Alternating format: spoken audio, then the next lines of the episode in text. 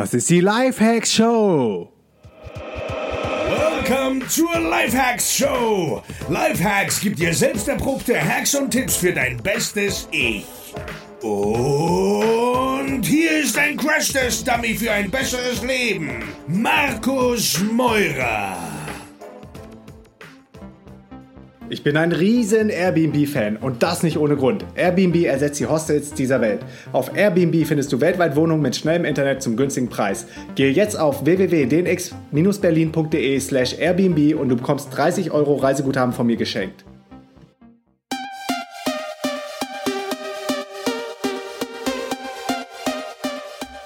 Hey, herzlich willkommen zurück zu Podcast Helden on Air. Uh, mein Name ist Gordon Schönwälder und ich habe das Intro verkackt. Podcast Heroes. Podcast Heroes. Here come the Podcast Heroes.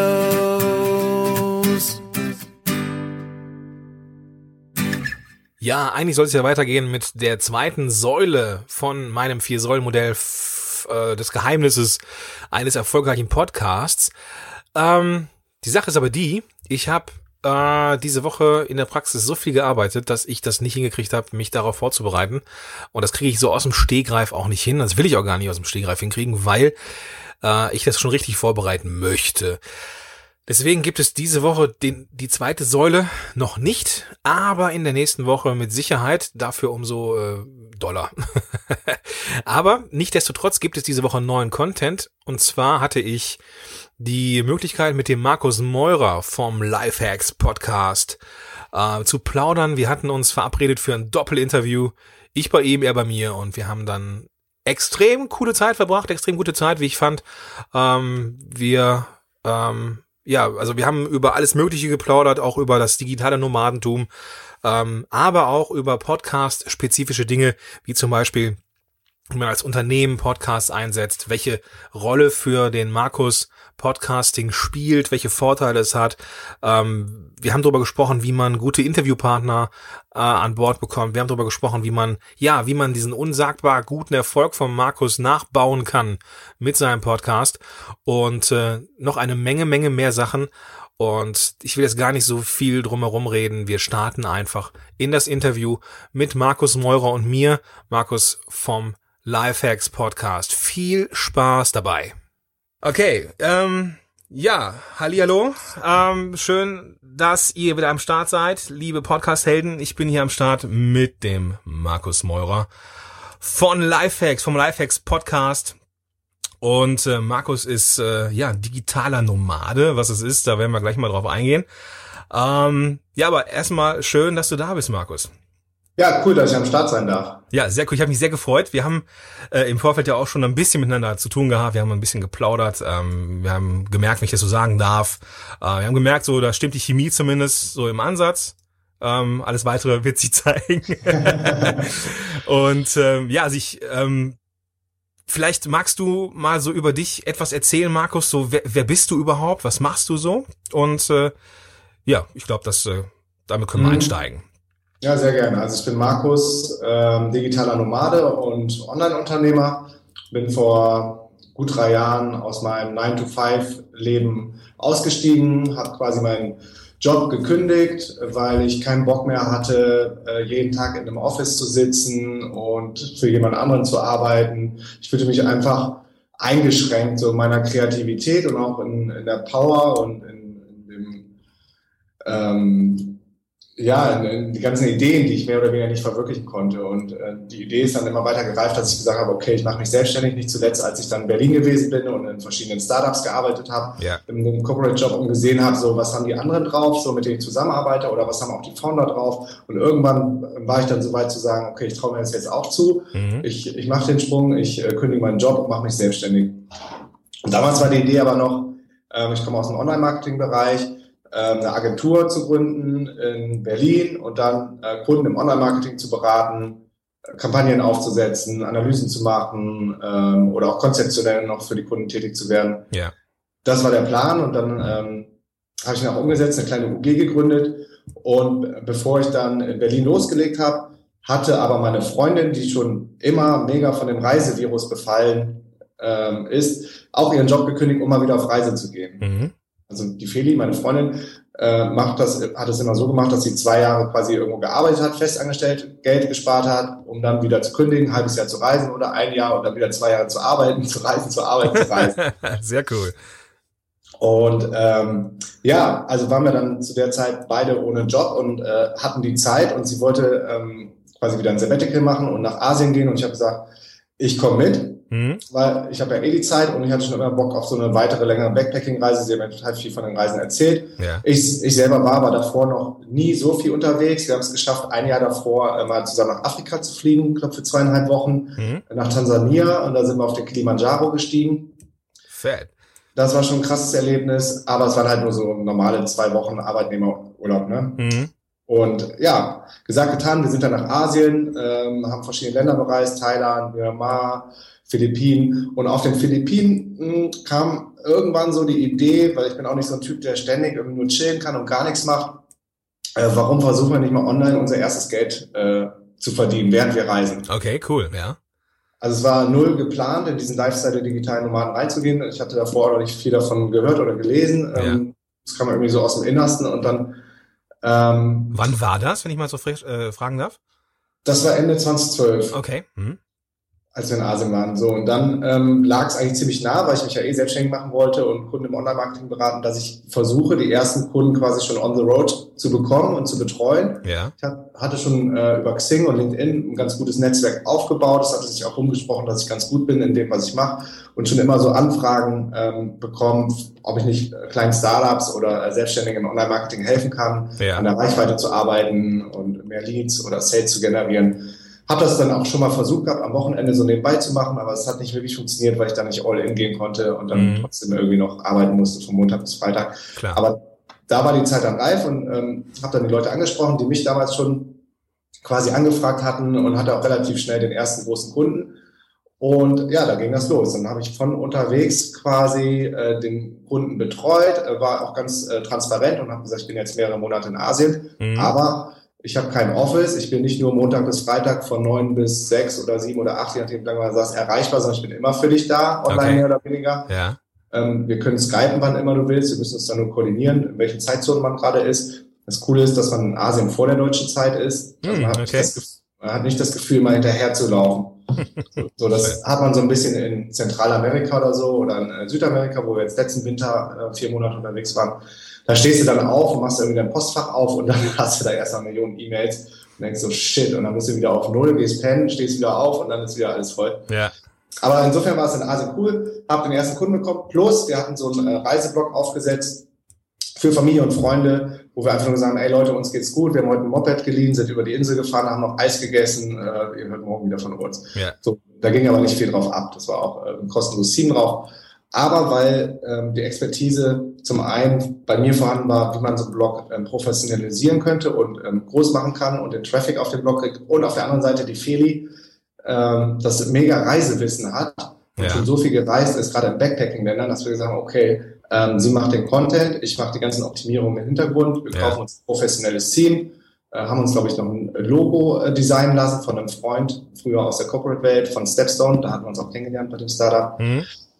So, das waren halt so die, die beiden Dinger, die wir dann äh, losgetreten haben, dass wir gesagt haben, wir äh, machen Travel Jahr richtig fett Mhm. und wir ähm, nehmen die ersten Kunden im Online-Marketing, wo viele dann so ein bisschen Organisation und äh, die Kommunikation mit den Kunden gemacht haben. Ja, okay. Und ja, das hat ziemlich schnell, ziemlich gut funktioniert. Also ziemlich gut heißt, wir haben irgendwie die ersten Affiliate-Einnahmen über den Blog gemacht, über Amazon, ich glaube 4,36 Euro oder so. ja. Da war ich die erste Abrechnung, das weiß ich noch, aber trotzdem haben wir gefeiert wie die Könige. ja, klar, natürlich. Ähm, weil das ist so ein krasses Gefühl, wenn du irgendwie unterwegs bist und realisierst, so du kannst während des Reisens Geld verdienen Mhm. mit einem Kunden, der wo ganz woanders sitzt. Im besten Fall, was viele digitale Nomaden gerade zum Einstieg machen, ist, ähm, sind gerne in Asien unterwegs, in Thailand, weil die Lebenshaltungskosten geringer sind als in Deutschland. Okay. Das ist das sogenannte Geo-Arbitrage. Das heißt, earn Dollar and spend Baht. Das Mhm. heißt, du ähm, verdienst eine, eine harte, gute Währung wie Euros oder Dollars und bist dann in Ländern, wo die äh, Kosten dann nicht so groß sind wie in Thailand, wo man dann äh, für Baht, das ist die, die Währung in Thailand, halt sein Essen kaufen kann. Mega spannend, okay, cool. Und genau das hat echt gut funktioniert. Ähm, ja, der Kunde war happy, der war zufrieden, hat dann noch zwei, drei äh, andere Kunden dazu bekommen. Wir haben immer mehr Traffic auf den äh, Reiseblog bekommen, ähm, haben ziemlich schnell das äh, Keyword Packliste auf äh, Platz eins bei Google zum Ranken bekommen. Cool. Ähm, insofern hatten wir dann darüber auch ein Freebuy verknüpft ähm, und unsere Newsletter-Liste groß gemacht. Also wir haben eigentlich ziemlich viel, ziemlich äh, gut gemacht von Anfang an, aber auch nur, weil wir uns bewusst an richtig guten, fetten Blogs in den Staaten orientiert haben. Okay, ja. Das heißt, in der deutschen Szene gibt es schon ein paar ganz coole Blogs, aber auch viele, viele Scheiß-Blogs, wo irgendwie gar nichts drauf abgeht und auch keine Leidenschaft drinsteckt. Ja, ja. Und man merkt einfach, das sind keine Blogs von Leuten, die daraus ein Business machen wollen oder Geld, Geld damit verdienen wollen. Ja, ja da höre ich den Vladi reden. Der, ja. Der, ja, genau. Also ein riesen Shoutout an den Vladislav Melnikum Affenblog. Äh, einer der Burschen, die das hier richtig gut machen hierzulande und da auch richtig was losgetreten haben. Mhm. Ähm, das Ganze mündete bei euch jetzt in so einer fetten Konferenz. Ja. Können wir da mal? Also, klar. Also dann nochmal schnell durchlauf, weil da ist so viel passiert in den letzten drei Jahren. Dann waren wir in Asien unterwegs, haben gemerkt, cool, das funktioniert, haben geguckt, gibt es noch mehr Leute, die diesen Lifestyle leben oder ja. gibt es überhaupt einen Namen oder einen Begriff für? Und sind dann ähm, auf andere Blogs aufmerksam geworden, die meisten halt äh, aus dem Ausland, von Amerikanern oder äh, Neuseeländern, Australiern, die das schon machen. Ja. Es die Szene war aber noch nicht so groß wie jetzt. Und es gab auch zwei, drei deutsche äh, Leute, die es gemacht haben, wie zum Beispiel Tim Schimoy oder Colin mm, okay. oder der Sebastian Cannabis. Und mit denen haben wir uns dann ziemlich schnell connected, als wir zurück nach Berlin gekommen sind im Sommer, als das Wetter wieder gut war in Berlin. Ja. Wir machen es eigentlich jetzt äh, die ganze Zeit, wir folgen mehr oder weniger immer der Sonne. Ähm, haben wir uns mit den Leuten getroffen in Berlin auf dem Tempelhofer Feld. Und ich glaube, ähm, wir waren ungelogen acht Leute oder zehn Leute aus der deutschen digitalen Nomadenszene. okay. Und und genau dieses Treffen gab es jetzt lustigerweise zu unserer Konferenz, glaube ich, im dritten Jahr jetzt wieder im Sommer auf dem Tempelhofer Feld. Da waren es knapp 200 oder so. Wahnsinn, okay. Also das ist erstmal äh, fett gewachsen. So und dann ähm, haben wir uns erstmal ausgetauscht und gesehen, so es sind eigentlich immer die gleichen Fragen, die an einen herangetragen werden. So gerade bei Feli und mir war es so, dass wir, dass wir sehr ähm, progressiv und sehr öffentlich ähm, damit unserem Lifestyle gegangen sind, gerade auf Facebook und haben gesagt, so sieht das aus, das funktioniert, wir machen das. Ja. Ähm, es gibt kein Zurück mehr. Und dadurch, dass in Deutschland die Uhren oder die, die Menschen doch noch sehr ähm, konventionell und konservativ unterwegs sind, ähm, hat das ziemlich viel Aufmerksamkeit erregt, war dann ähm, relativ schnell auch in, in den Medien irgendwie drin, dass ja. Zeitungen angefragt haben für Interviews oder wir waren auch bei Stern TV ja. äh, im äh, Studio live dabei und so. Also ich muss kurz, ab, einmal kurz ja. dazwischen für die Zuhörer, also der äh, Markus hat auf seiner Seite eine Menge cooles Zeug, was die, was Feli und, und er gemacht haben über die letzten Jahre. Ähm, ich weiß, dass ich den Markus jetzt stresse, weil er mir alles erzählen will und das ist auch richtig so. Ähm, mhm. Aber ich mache eine super Zusammenfassung, beziehungsweise ich, ich werde alles verlinken in den Show Notes und ich kann euch versprechen, es ist wirklich mega spannend. Ähm, und ich würde gerne stundenlang noch zuhören, aber es, äh, wir sind natürlich leider ein bisschen begrenzt durch, äh, ja, durch die durch den Podcast. Wir können es ja nicht ausufern lassen. Aber jetzt habe ich dich äh, genug unterbrochen. Sorry. Also ihr wart auf dem in Berlin. Es waren dann schon im, ein paar Jahre später waren es 200 bis 300 Leute auf dem mhm. Tempelhofer Feld, hast du gesagt? Ja, Tempelhofer Feld, ja, ja. das ist so ein kostenloses Meetup, was wir da geschmissen haben, genau. So, und dadurch, dass wir dann halt öffentlich waren, haben uns immer mehr Leute angeschrieben und gefragt, ich will das auch. So, und das sind aber dann immer die gleichen Herausforderungen. Mhm. Ähm, ich, womit verdiene ich mein Geld? Was sind meine Skills? Ähm, was könnte ich anbieten? Ja. Was mache ich mit der Versicherung zu Hause? Gerade für die Deutschen immer ganz wichtig. Was ja. mache ich mit Steuern? Die ganzen organisatorischen Sachen, über die man sich eigentlich als letztes Gedanken machen sollte. Ähm, was mache ich mit meiner Wohnung? Was sind coole Länder zum Reisen? Was für Hardware brauche ich? Ja. Ähm, was mache ich, wenn das Internet mal nicht funktioniert? Wie gehe ich mit meinen Kunden um? Wie kriege ich die ersten Kunden? Äh, was mache ich mit meiner Freundin, Freund, wenn die vielleicht noch einen konventionellen Job haben? Also da gibt es mega viele Challenges und Herausforderungen. Haben die auch immer gern beantwortet per E-Mail dann. Mhm. Äh, mittlerweile machen wir kostenlose äh, Hangouts einmal pro Monat, cool. wo die Leute uns alle Fragen dieser Welt stellen können. Und haben dann gemerkt, da ist ja irgendwie eine große Nachfrage und überlegt, warum machen wir nicht ein Meetup im Beta-Haus mit 20, 30 Leuten war, glaube ich, der Raum, den wir angefragt haben. Mhm. Und wir stellen uns einfach nach vorne auf die Bühne und beantworten alle Fragen, sind transparent, sind authentisch. Ja und sind für die Leute da. Und das war so die erste Idee zu dieser Konferenz. Mhm. Und ähm, haben das eigentlich dann auch ziemlich ähm, lean ähm, geplant, sprich nach dem Lean Startup Prinzip. Was heißt, also wir sind ein großer ähm, Fan von Bootstrapping und Lean Startup ähm, Approach. Das heißt, man versucht mit wenig Kosten und Aufwand und Zeit möglichst schnell an den Markt zu gehen und das Pro Produkt zu testen, also ziemlich unkompliziert zu arbeiten und nicht halt irgendwie das perfekte Ja. Konzept an einem Flipchart auszuarbeiten und tausend Businesspläne zu Ja, schreiben, erstmal Geld einzusammeln. Bin ich ganz bei dir, ja. Und das hat ganz gut geklappt. Deshalb haben wir halt den, diesen kleinen äh, Meetingraum angefragt und das Logo, weiß ich noch, war ein Platzhalter von dem Theme, was ich für 5 Dollar auf Theme Forest gekauft habe. Das ist jetzt immer noch unser Logo. Geil. Wo, wo die Leute dann kommen und sagen, habt ihr da so eine krasse Kreativagentur oder so? Das ist, der Name ist so cool, das Logo auch. Und letztendlich ist alles eigentlich ziemlich, ziemlich easy. Sehr cool. Wenn man sich keinen großen Kopf macht. Ja. Aber da muss man auch erstmal hinkommen in das Mindset. Aber das ist eine andere Geschichte, wie Ja. das dann passiert ist. Da können wir vielleicht nochmal eine Folge machen. Ja, Auf klar, jeden Fall haben wir ähm, das dann ausgerufen, das Event, und das haben wir, glaube ich, gelauncht. Da waren wir in Belize, Mhm. auf einer kleinen Karibikinsel namens Kikorka, Mhm. und haben dann einfach die Anmeldung aufgemacht und nach 20 Minuten waren alle Tickets weg. Hammer. Wir dachten so, shit, was geht denn hier ab? Und ähm, ich habe dann versucht, mit äh, Beta-Haus zu skypen, äh, mit dem Eventmanagern, weil das Momentum war in, dann ja gerade auf unserer Seite und die Leute wollten unbedingt Ja, zu demnächst noch mehr Tickets haben Ja. und habe dann mit dem Per geskypt und dann haben wir noch einen größeren Raum gekriegt, noch einen größeren Raum. Am Ende hatten wir dann so die ganze Etage. Das meiste, was sie uns geben konnten, das waren, glaube ich, 180 Plätze oder knapp 200. Ja. Und das war aber dann auch nach drei Tagen ausverkauft. Sehr geil. Sehr geil. Es war sehr cool. Die Scheiße war nur, wir hatten das falsch kalkuliert. Und äh, dadurch, dass dann alle äh, Tickets quasi zum Early Bird Preis rausgegangen sind, wir haben das nach, nach Monaten gemacht, von dann bis dann Early Bird und dann kommt der Normalpreis und Ja. dann so, das kommt dann ungefähr hin, äh, waren wir erstmal fett im Minus. Auf der anderen Seite hat man eine coole Story zu erzählen. Ja, Also sehr es, geil. War dann so Marketing-Budget mehr oder weniger. Ja, genau, das ist auf jeden Fall eine gute Story für Kunden, wenn die sich mal äh, mit einem unkonventionellen Thema äh, nach draußen wagen. Äh, nicht zu lange Early Bird. Nee, auf keinen Jahr. Wir äh, machen jetzt immer noch Early Birds, aber nicht zu lange, wie du sagst. Wir begrenzen das jetzt nach Kontingent. Also es Ja. gibt ein bestimmtes Kontingent. Wir machen jetzt äh, mittlerweile sogar auch Crazy Birds, je nachdem, wo wir unterwegs sind.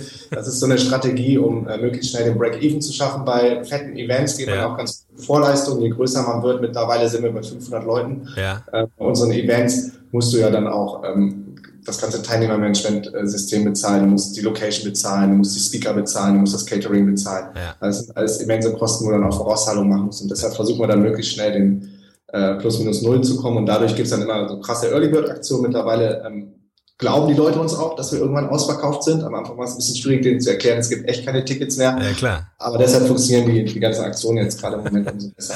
Wie gesagt, ihr wollt es doch verarschen und am Ende haut ihr Ja. die nochmal raus irgendwie für, für teuer Geld, ne? Ge- Genau, so Okay. ist das. Gerade die Deutschen sind sehr skeptisch. Ja.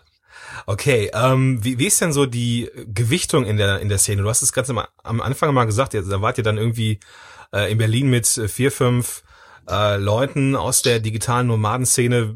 Gibt's denn da irgendwelche Länder, die da äh, weiter sind als wir oder irgendwie sind die Amis da weiter als wir, dass die da irgendwie eher zu sehen sind oder welche welche welche welche, welche Länder sind da vertreten so in der in der Szene?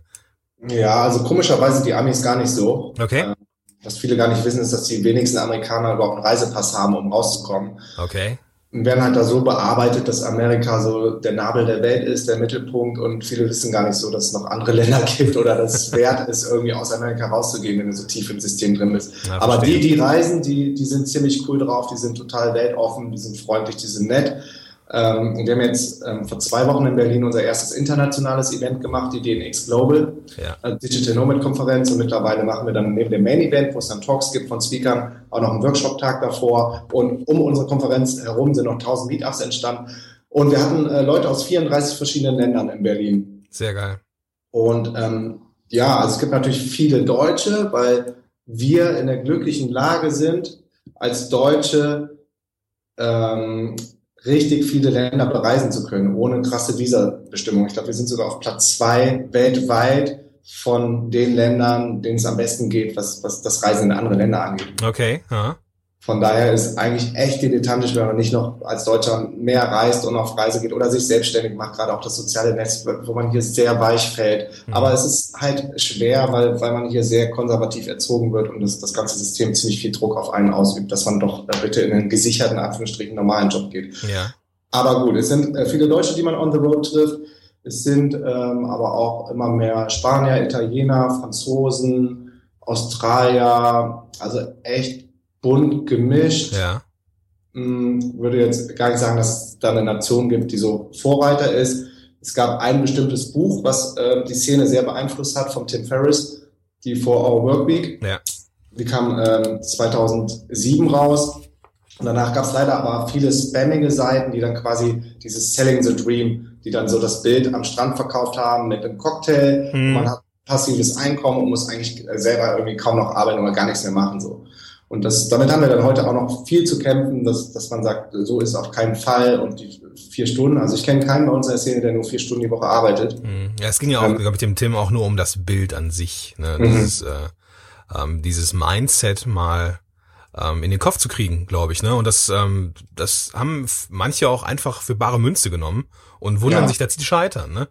Ähm, verrückt. Ja, ja. nee, nee, also äh, das ist echt ein cooler, smarter Typ und äh, dem hat die ganze Bewegung viel zu verdanken. Und ich kenne auch keinen, der noch produktiver und mehr Output hat als Tim Ferriss und der arbeitet sich wirklich den Arsch ab. Richtig. Ähm, insofern war das so der erste Trigger. Dann gab es, glaube ich, so einen, so einen riesen Hype und dadurch, dass es dann so viel schrottige Internetseiten gab, ist ja auch schnell wieder abgeflaut und ich ähm, schreibe auch gerne und regelmäßig auf Medium und ähm, veröffentliche jetzt auch oder habe einen Artikel veröffentlicht, dass es halt nicht mehr dieser Hype ist, dieses Digital Nomad Movement, sondern dass es wirklich eine nachhaltige Bewegung ist, Ja. dass es sustainable ist und dass wir jetzt da sind und wir gehen auch nicht mehr weg. Und das ist das Coole. Sehr geil. Ähm, Ich habe, ich habe, ähm, ja. ich habe bei Facebook letztens gesehen, dass du ähm, im Interview warst. Ähm, das ist jetzt ein schöner Übergang. Äh, du, du warst bis interviewt worden zum Thema. Ist der Markus Meurer der Vorreiter in der Szene? Ist er sogar der Leader dieser Szene? Was würdest du, du, du dazu sagen? Mm, Ja, das müssen andere beeinflussen, ob ich dann Leader bin oder so.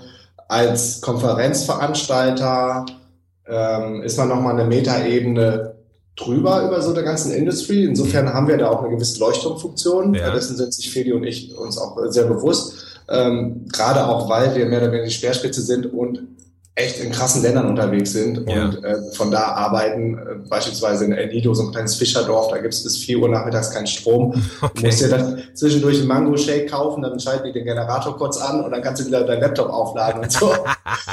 Super cool. Und da haben wir, da haben wir zum Beispiel Travelist ja von gelauncht, auf einer mega kleinen Modemleitung oder so, und dann Ja. Bit für Bit hochgeschoben auf den Server. Das funktioniert alles, wenn man will. Ja. Ähm, insofern, ähm, ja, äh, haben wir damit kein Problem, aber ich glaube, was viel wichtiger ist, äh, ist, dass wir alle gerade eine riesen Verantwortung haben, ähm, weil es ja gerade so diesen, diese Transformation in was Nachhaltiges macht. In einem, ich denke mal, das wird ein fester Bereich de, der Arbeit der Zukunft sein oder Ja. auch ein immer wichtiges Asset für die Unternehmen bei Gehaltsverhandlungen oder so. Die Leute, die wollen nicht mehr, gerade jetzt in Generation Y, die wollen nicht mehr das fette Auto, die wollen nicht mehr noch eine Gehaltserhöhung oder Ja. so einen langen Jobtitel haben. Die wollen einfach mehr freie Zeit, um sich selbst verwirklichen zu können und dann Ja. vielleicht mehr ähm, ortsunabhängig arbeiten zu können. Und die Firmen, die das verstehen, die ersten Firmen, die kommen jetzt auch schon auf uns zu und sagen, ey, irgendwie läuft da gerade was, was schief, so Ja. wir, wir kriegen die Leute nicht mehr, die Talente, was Ja. könnt ihr uns irgendwie helfen, was wollen die Leute überhaupt haben? Und was witzig ist, selbst die Bundesregierung ist jetzt auf uns zugekommen, ob wir nicht mal bei Podiumsdiskussionen über Future of Work mitmachen wollen Ja. und so. Also bewegt gerade in Deutschland, äh, verstehen die, glaube ich, auch so langsam, was da abgeht. Also ich habe ich hab gestern noch im Radio gehört, selbst äh, gab es so ein paar CDU-Politiker, die gesagt haben, wir wollen das so machen wie die Holländer. Wir wollen Mhm. das Recht auf Homeoffice. Finde ich total geil. Sehr geil ist das, was da in Holland passiert. Genau, es Ja. ist so eines der ersten Länder, die, die das irgendwo verschriftlicht haben, dass Ja. man grundsätzlich ein Recht auf Homeoffice hat. Äh, Inwiefern die Unternehmen das dann umsetzen, ist, glaube ich, nochmal liegt dann bei den Unternehmen. Aber es sind alles wichtige und gute Zeichen, die, die da gerade passieren, dass wir ernst genommen werden, ähm, dass, dass das richtig gute äh, Talente bei uns in der Szene sind. Weil ich sag mal, wer es schafft, an den geilsten Orten der Welt, wie jetzt in der Karibik, wo ich jetzt äh, mit Philly unterwegs war im Winter, sich trotzdem zu fokussieren und produktiv zu sein, der hat echt einen, einen sehr starken Willen und der, Ja. Muss ein gutes Mindset haben, um überhaupt äh, Geld verdienen zu können, muss man auch smart zu sein online. Insofern sind das gute, richtig begehrenswerte Leute. Und die Unternehmen wären schön doof, wenn, wenn die nicht versuchen würden, an diese Leute ranzukommen. Ja, bin ich ganz bei dir.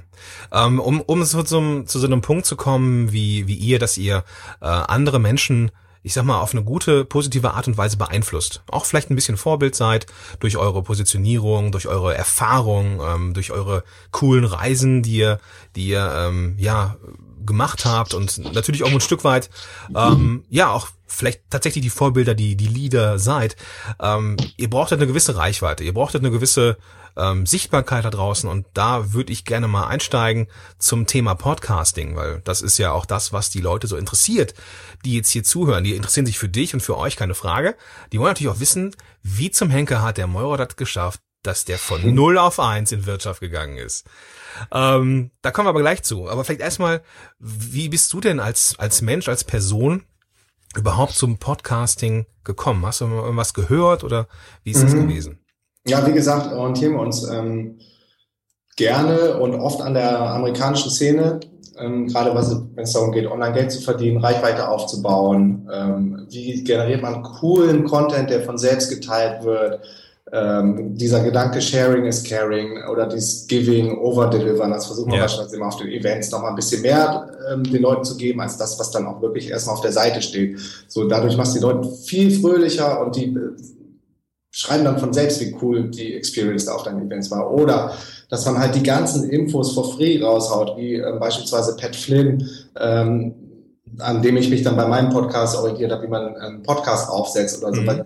Das, das kommt eh zurück. Das kommt, das kommt um ein Vielfaches wieder zurück. Oder die kostenlosen Hangouts, die wir machen. Ja. Oder dass wir uns Zeit nehmen für jeden Einzelnen, der irgendwie Fragen zu dem Lifestyle hat oder so. Das, das vergessen die nicht. Und Mhm. irgendwann, irgendwann ist, ist, kommt der Tag, wo du mal was brauchst oder so. Und dann ähm, sind die Leute für dich da. Ja. Und genau da sind die Amis halt sehr gut, gerade leider im Vergleich zu den Deutschen. In der SEO-Szene, wo ich herkomme, war es leider nicht so, dass die Leute da sehr supportive waren und jeder hatte irgendwie eine, selber eine kleine Agentur. Ne? Das Wissen kannst du dir einkaufen bei mir und so. Ja. Und deshalb ist das so cool, was gerade bei uns in der Szene abgeht. Ja, wir haben uns da orientiert und an, ähm, und es ist harte Arbeit. Ich meine, jetzt ähm, für das internationale Event mussten Feli und ich quasi wieder von Null anfangen. Klar, in Deutschland kannten uns die Leute. Das Coole war, wir hatten dann schon äh, Media Coverage und konnten dann bei den internationalen Speakern zeigen, wir, wir können die Events. Guck mal, wir haben äh, Videomaterial von unseren Events, wir haben Bilder, die Leute sind happy.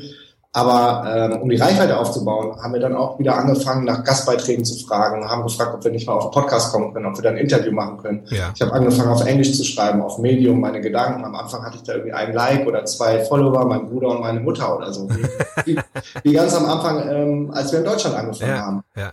Und Leute, die uns jetzt sehen, denken, ah ja, okay, ist ja easy, die haben ja die mega Reichweite. Aber selbst ein Pat Flynn oder ein Tim Ferriss oder halt Feli und ich, wir haben auch mal bei Null angefangen und ich, ich habe jeden, jeden einzelnen Typen genervt. Und kannst du nicht bitte hier äh, das mal teilen oder uns ein Like geben? Oder als ich jetzt mal einen Podcast gestartet habe, habe ich mir da auch den Arsch aufgerissen und jeden einzelnen angeschrieben von meinen Kumpels, kannst du mir vielleicht eine Bewertung auf iTunes geben, wenn dir das gefällt. Ja. Ähm, es wird einem halt nichts geschenkt und ähm, ja, es ist harte Arbeit, so eine Reichweite zu bekommen. Ja.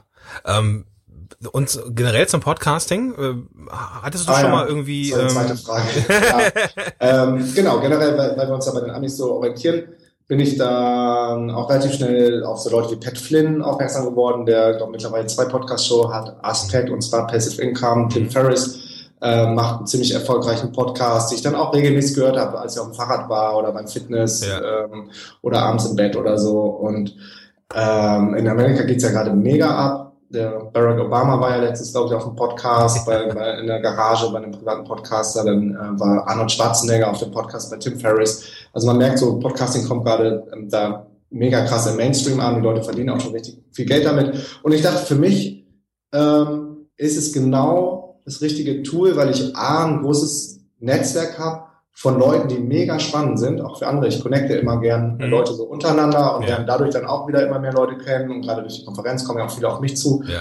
und dachte, das ist, ich unterhalte mich regelmäßig mit den Leuten über irgendwelche spannenden Sachen und dachte, warum lässt du nicht einfach ähm, ein Tool mitlaufen und nimmst das auf und machst daraus einen Podcast und interviewst die Menschen. mhm, ah, cool. Versuchst dadurch dann noch mehr Menschen zu erreichen zu motivieren und zu inspirieren. Ja. Also quasi das, Idee. das, das, das Ziel, also das große ganze Ziel ähm, bleibt weiter natürlich bestehen und nutzt jetzt aber ein anderes oder ein neueres Medium, um ähm, dieses Ziel zu erreichen, nämlich andere Menschen zu helfen, andere Menschen zu motivieren und ja zu beflügeln, dieses Leben zu führen. Ja, also es ist ja alles kumulativ. Ich würde sagen, das ist einfach noch ein weiteres ähm, Reichweitensteigerung. Mhm. Ich auch noch äh, YouTube-Videos auf Travelista zum Beispiel, schreibe regelmäßig auf Facebook. Mhm. Ich mache meine Medium-Posts, ich äh, teile viele Sachen. Aber Podcast ist natürlich echt ein cooles Tool, weil wenn sich jemand zweimal die Woche, ich bin da ziemlich ambitioniert jetzt äh, reingestartet, versuche jeden Montag und Freitag eine Folge live gehen zu lassen, was echt sportlich ist. Aber ähm, wenn die Leute sich dann einmal daran gewöhnen, Montag und Freitag kommt immer eine neue Lifehacks-Folge und hören dich eine knappe Stunde auf dem Ohr, dann ähm, fassen die natürlich auch Vertrauen und ähm, merken ja auch, äh, was du machst. Und Ja. das ist dann alles relativ ziemlich authentisch, wenn du zwei Stunden pro Woche darüber redest, was du machst und, und was so passiert. Ja. Ähm, wa- was sind denn für dich, ähm, jetzt mal, du hast es gerade schon gesagt, das ist jetzt irgendwo ein, ein Vorteil, dass die dich jetzt auch reden hören und so. Was sind denn für dich so im Vergleich zu einem Blog absolute Schlag, äh, schlagkräftige Argumente pro Podcast? Ja, Also mir macht es erstmal mehr Spaß, mir persönlich, als Mhm. irgendwie mir die Finger wund zu schreiben. Das mache ich auch ähm, ab und zu, aber da muss ich irgendwie in einem richtigen Mindset sein, im Flow. Und ich merke es ja bei Feli, wie sie sich dann auch selber ähm, bei ihrem Travel-Blog äh, unter, unter Druck äh, setzt, so wieder was Neues produzieren zu müssen. Und ich finde, ähm, beim Podcast ist halt einfacher, mir selber fällt es einfach, mit Menschen zu sprechen und das dann aufnehmen zu lassen. Ich habe im Hintergrund dann auch ein Team aufgebaut, die dann den Podcast bearbeiten und mastern und transkribieren, unter anderem mit, mit dir, Gordon, was echt richtig gut funktioniert. Und ich finde, ähm, haben jetzt einen richtig guten Workflow aufgebaut, sodass ich nur noch die Folge in Dropbox reinlegen muss und meine virtuelle Assistentin quasi sich um alles andere künde, äh, kümmert und dann montags und freitags der Podcast live geht. Und was Oh. klingt deine Stimme fett, hä? ja, ja, cool. Ähm, das, das mit dem Workflow ist äh, natürlich äh, etwas, was, das ist natürlich auch ein Luxusding, ähm, jetzt mit, mit einem VA zu oder mit einer VA zu arbeiten und einem und einem äh, Tontypen, ähm, ist natürlich auch ein, ein Stück weit Luxus. Ähm, wenn du dich jetzt nochmal so reinversetzt in jemanden, der ähm, vielleicht dieses Netzwerk noch nicht hat, vielleicht auch noch nicht diese Reichweite an, an potenziellen Interviewpartnern, ähm, das ist nämlich ein Thema, was ich bei dir sehr spannend finde. Du hast extrem geile verschiedene Leute da am Start. Die sind ähm, bei dir, weil die dich kennen, irgendwie, weil die zu deinem Netzwerk gehören. Was sind denn so, was wären denn so F Tipps von dir, jetzt so ähm, gerade betrachtet so aus, äh, aus, aus der Newbie-Sicht, weil so lange bist du ja noch nicht dabei, ob- obwohl du Mhm. extrem erfolgreich bist. Ähm, was sind denn so, ich sag mal, so Mindset-Tipps, die du angehenden Podcastern mitgeben würdest? Mm, Ja, als allererstes machen. Mhm. Einfach mal anfangen. Ähm, wie gesagt, die, die Anleitung und die Tutorials und auch Facebook-Gruppen, wie beispielsweise deine Podcast-Heldengruppe. Ähm, die Ressourcen sind überall kostenlos im Netz verfügbar. Man muss nur einfach mal anfangen, man muss sich da reinfuchsen. Das war bei mir auch viel Arbeit, ehrlich gesagt, aber es hat sich absolut gelohnt. Ähm, also Punkt eins, anfangen, irgendwas zu machen. Und Punkt zwei, wenn man das so machen möchte wie ich, ähm, vielleicht regelmäßig Interviews mit spannenden Leuten führen möchte, dann wäre mein Tipp, die einfach anzuschreiben und anzufragen für den Podcast, weil jeder fühlt sich mehr oder weniger geehrt, wenn, wenn er angefragt wird zum, zu einem Interview. Selbst, selbst ich äh, mache immer noch gerne Interviews auf anderen Medien und Mhm. denke, ähm, klar, also ähm, meine Message ist so wichtig und ich stehe da so 100% hinter, dass das alles hilft und ich gerne bereit bin, überall auch Interviews zu geben. Sehr cool, ja, okay. Und ähm, ja, das Dritte, was ganz wichtig ist, glaube ich, ist, dass man ähm, stick to it. Also wenn du eine gewisse Regelmäßigkeit dann für dich planst, also man muss ja nicht äh, so ambitioniert sein, dass man zweimal pro Woche regelmäßig was veröffentlicht, aber wenn man sagt, einmal pro Woche oder zweimal pro Monat reicht, glaube ich, auch aus. Aber du brauchst irgendwie eine Konstante für die Leute, dass sie wissen, ah cool, okay, dann kommt wieder eine neue Folge. Mhm, ja. Und ähm, ich glaube, das fällt bei, bei vielen dann auch irgendwann hinten über. Ist, es dann irgendwann so eine, ist das ein aufregendes Ding am Anfang und dann fällt es hinten rüber? Was, oder was glaubst du, woran das liegt? Ist, oder ist es die Arbeit, die auf einmal mehr wird? Ja, ich glaube, ähm, dass viele das unterschätzen und gerade am Anfang, klar, ist auch mega spannend, aufregend, wie Mhm. alles, wie zum Beispiel eine neue Beziehung mit einer Frau oder mit wem auch immer.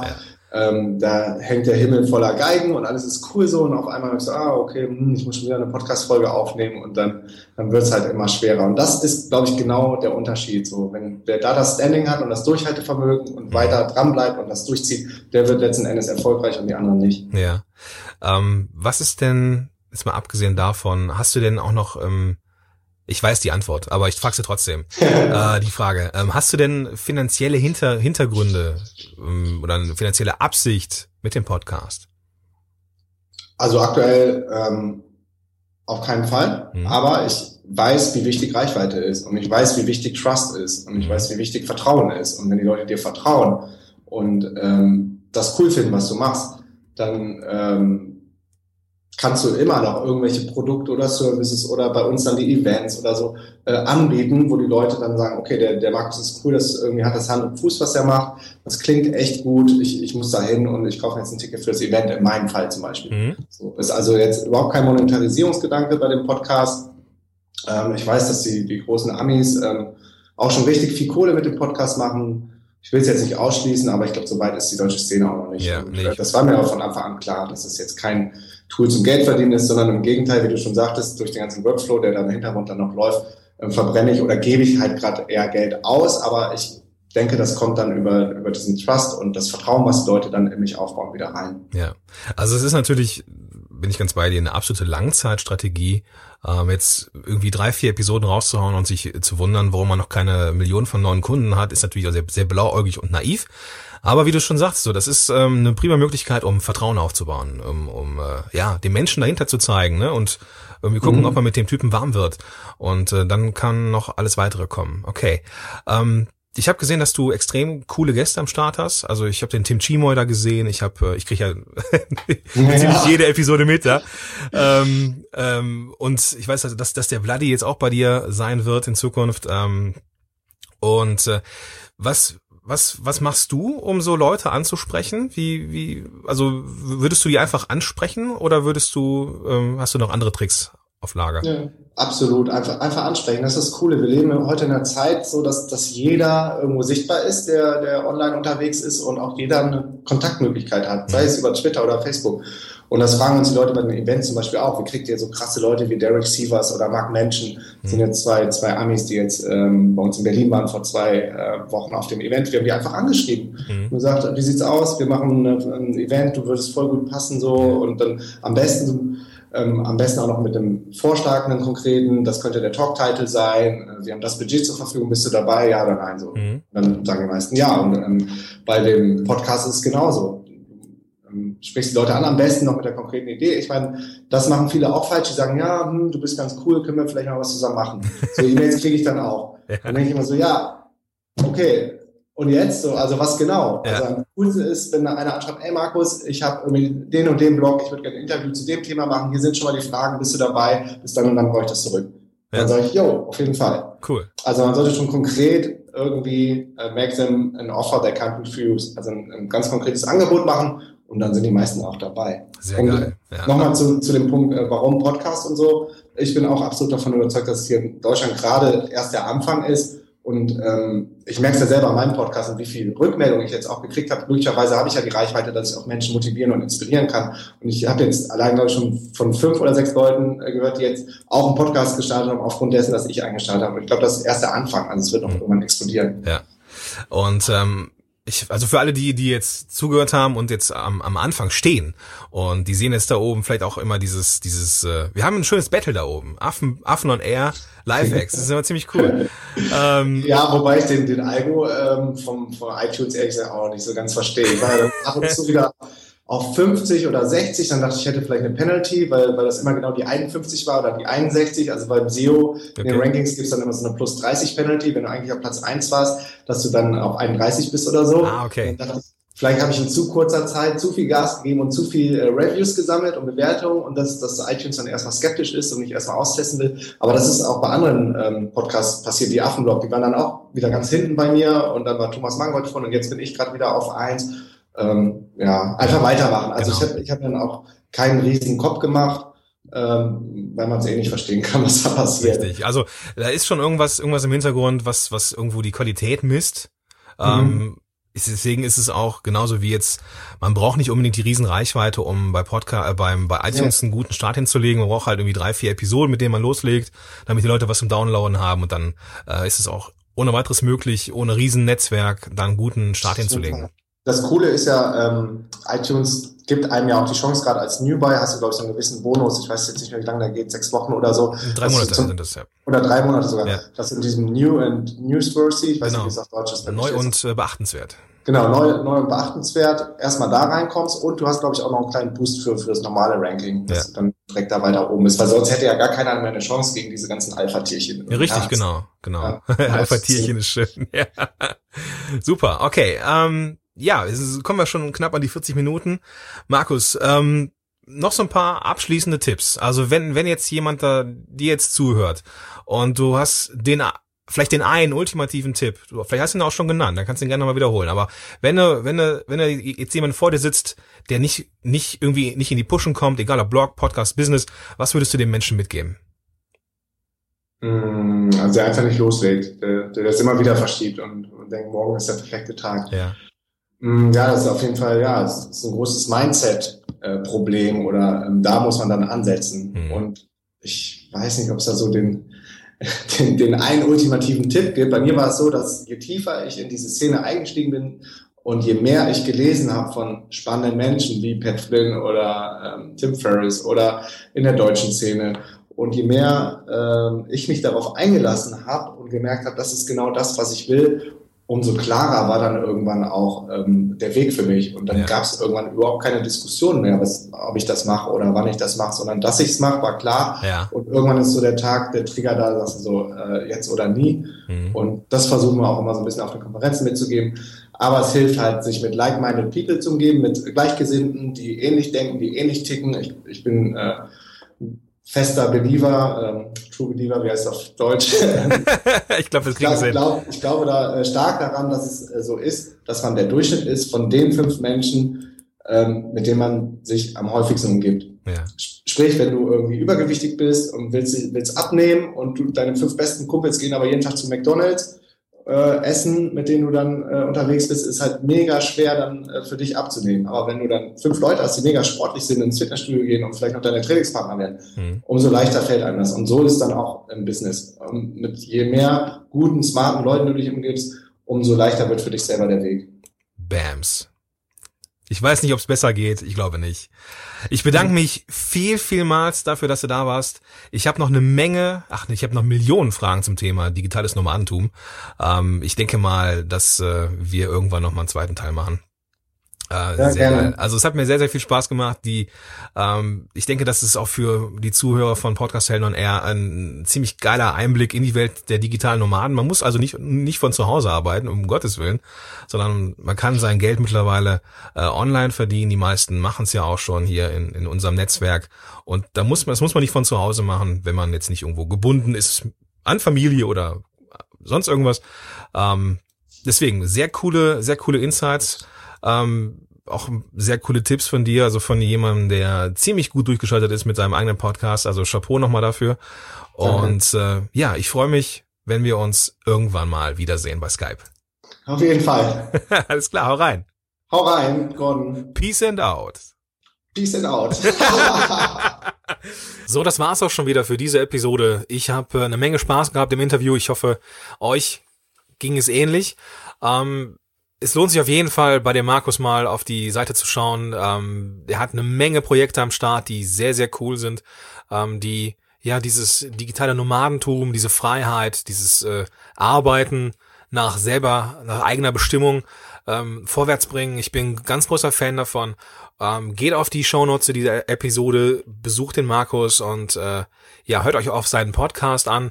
Die sind immer sehr motivierend, immer sehr empfehlenswert. Äh, schöner Lifestyle und Business Podcast kann ich nur empfehlen.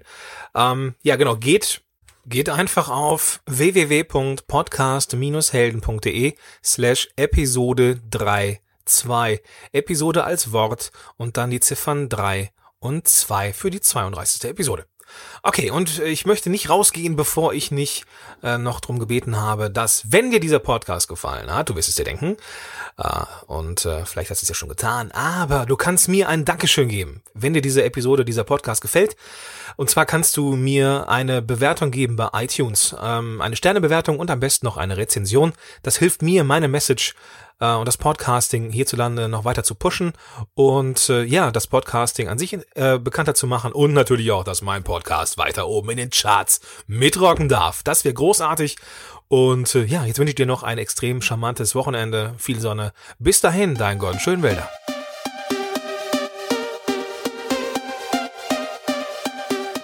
Yeah, yes, yo. Thanks für deinen Support und wenn du noch mehr mit mir connecten möchtest, here we go. Erstens, komm in die kostenlose DNX Community auf Facebook unter www.dnxcommunity.de.